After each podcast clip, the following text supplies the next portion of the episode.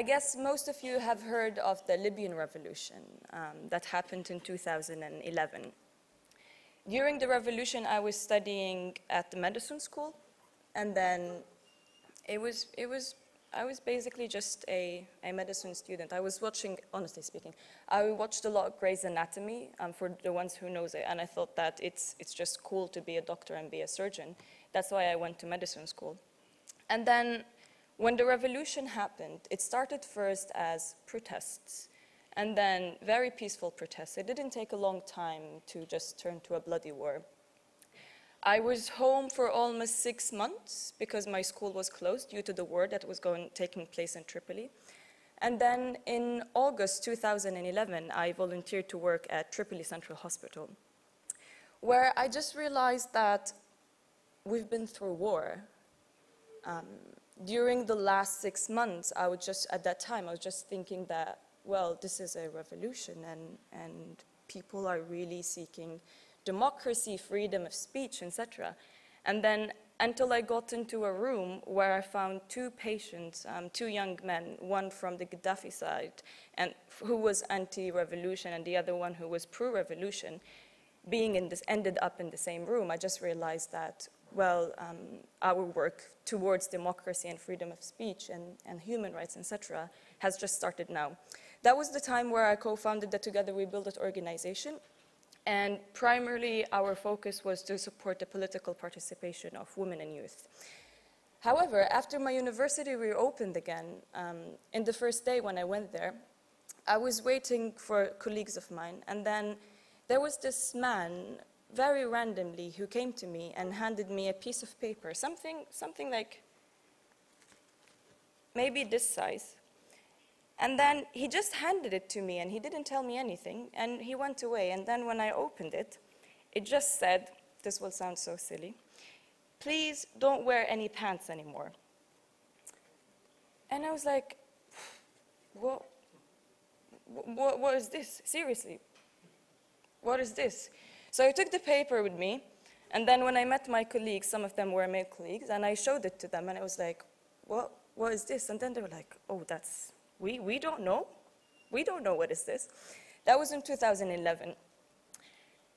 At that time, I just realized that, well, my, my male colleagues didn't really take it personal, but, but for me, as a woman, because he was only handing it to women, I took it very personal. And then, that was in 2011. In 2012, I was attending a meeting in the east of Libya in Benghazi, so I'm, I'm from Tripoli, the west. And the meeting was about advocating for women's rights um, in, in a political campaign. And then when we were in the meeting, suddenly an armed group just crashed the meeting. And at some point, again, I didn't really know what's happening. We were in a building where there's lots of press conferences happening, etc. So I thought maybe they just wanted to evacuate the room. Someone important is coming in who, who might hold a press conference or something. And then suddenly they started talking about, well, um, you're working on women's rights. This is a Western ideology. Um, um, the Muslim community is not like this. Um, and that was the first time where I felt that, hold on a second, there is something changing in the society because we've, I, I grew up in Libya where I know everyone is Muslim. I lived in a Muslim community and, and basically no one ever said that before. However, after this incident, we had a meeting with the international community to Libya, basically embassies and international organizations. And because when it happened, it was like a huge incident where everyone was talking about how come an armed group will just crash into a meeting. And in particular, it's a meeting about women's rights. And then when I started talking, I said, well, they are an extremist group. And the response was, hold on, you can't name them an extremist group. They're just an extremist against women's rights. And I just found that so fascinating. The most ironic thing about this, so this happened in 2012. In 2014, the same group was identified by the Security Council of the United Nations as a terrorist group.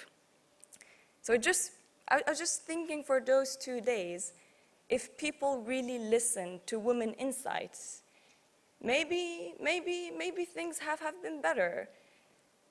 And, and in particular, I'm saying women. I'm not just saying that women are smarter than men, but, but I'm just saying that when things started, start to get extreme, when things started, starts, when the society starts to change, women are the first one who sense that.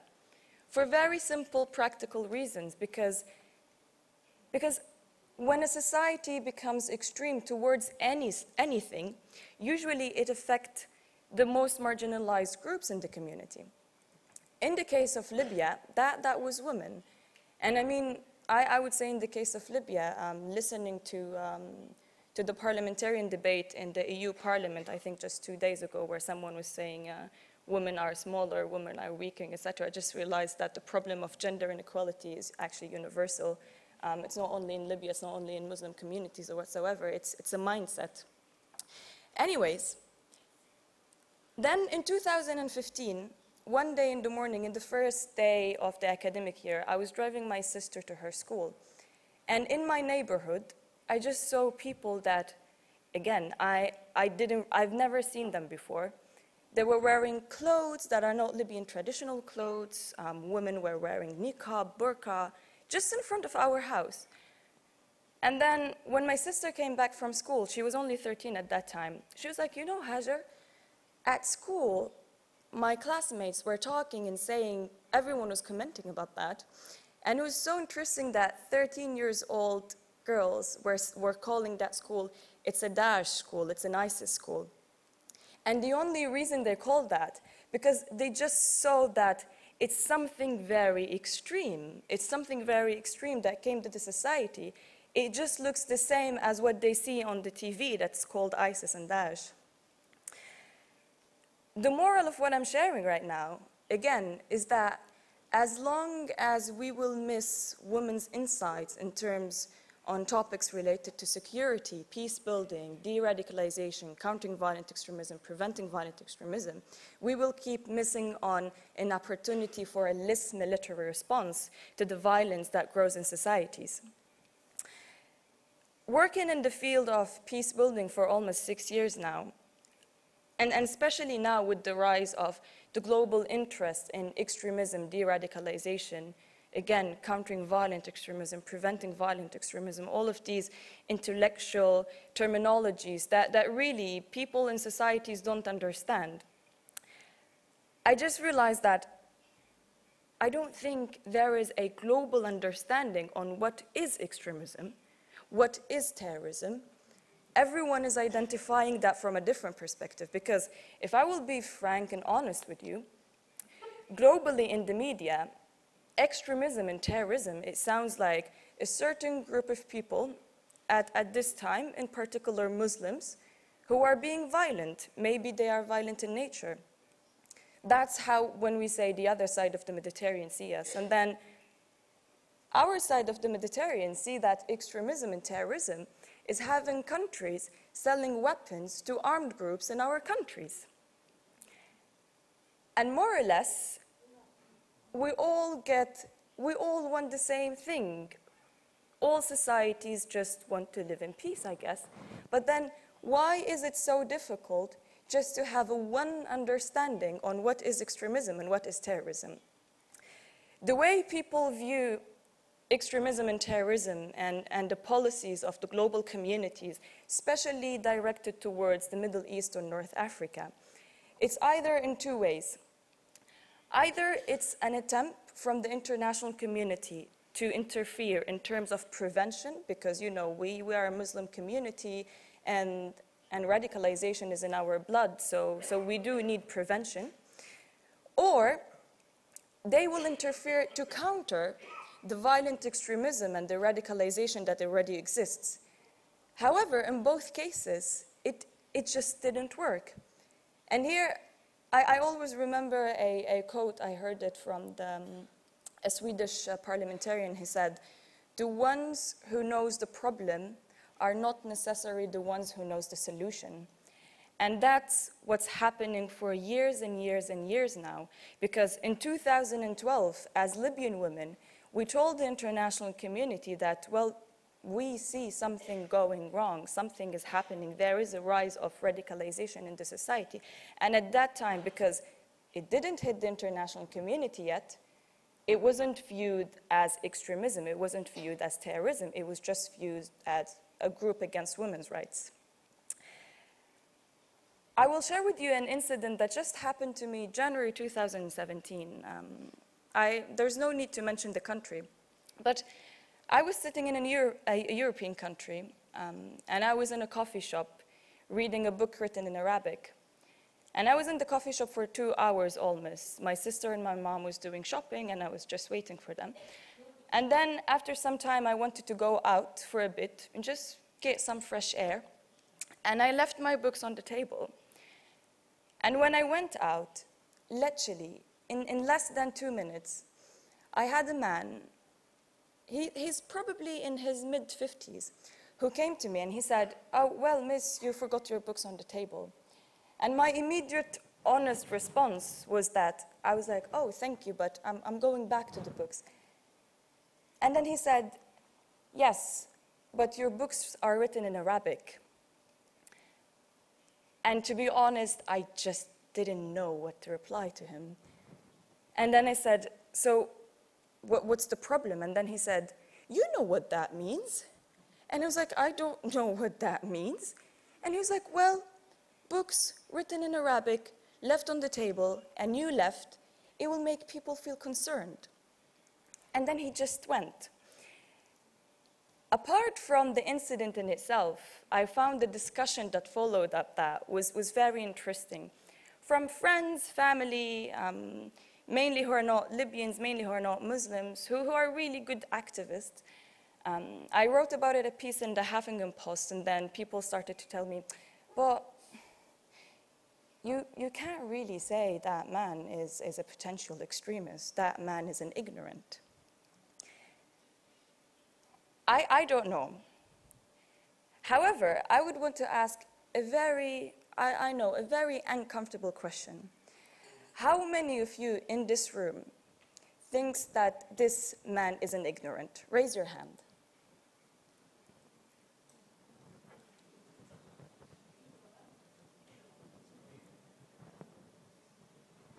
And how many in you in this room thinks that this man is a potential extremist?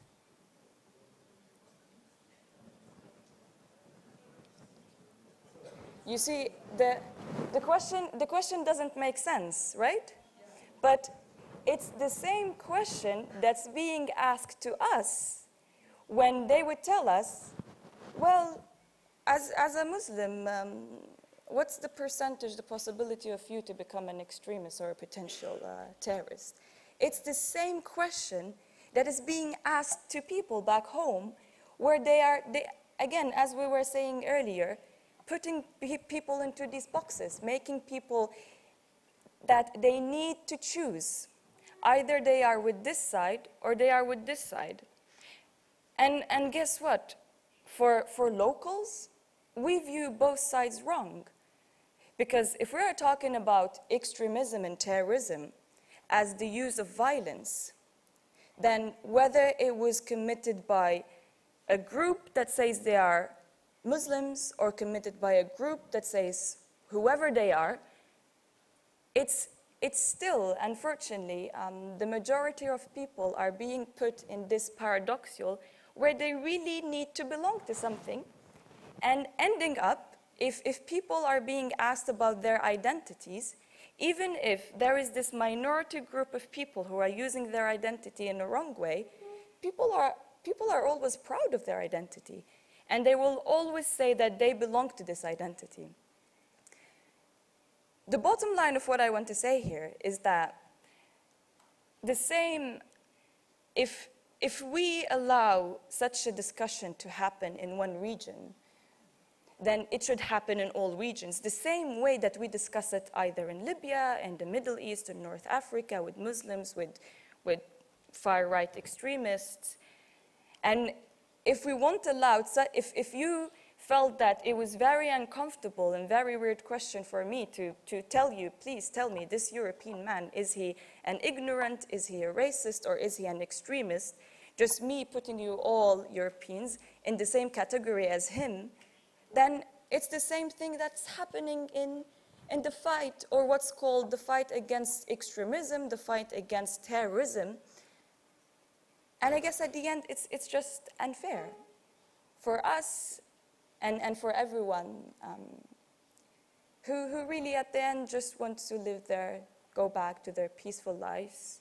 Um, and I think at, at this point, um, it, it, was just a couple of months ago, uh, 2000, 2016, October, um, I was speaking in a conference about countering violent extremism, and then I said, just because of my Libyan passport, I'm being identified as a potential extremist and as a potential terrorist. And then a journalist said, yeah, but there, there, there isn't any policies that say such a thing until Donald Trump proved him wrong first week in January, um, where he actually, where, where we all heard of the Muslim ban, where basically I'm being identified as a potential extremist, as a potential terrorist, as a potential threat, um, just because of my Libyan passport. I'll leave it just there. Thank you.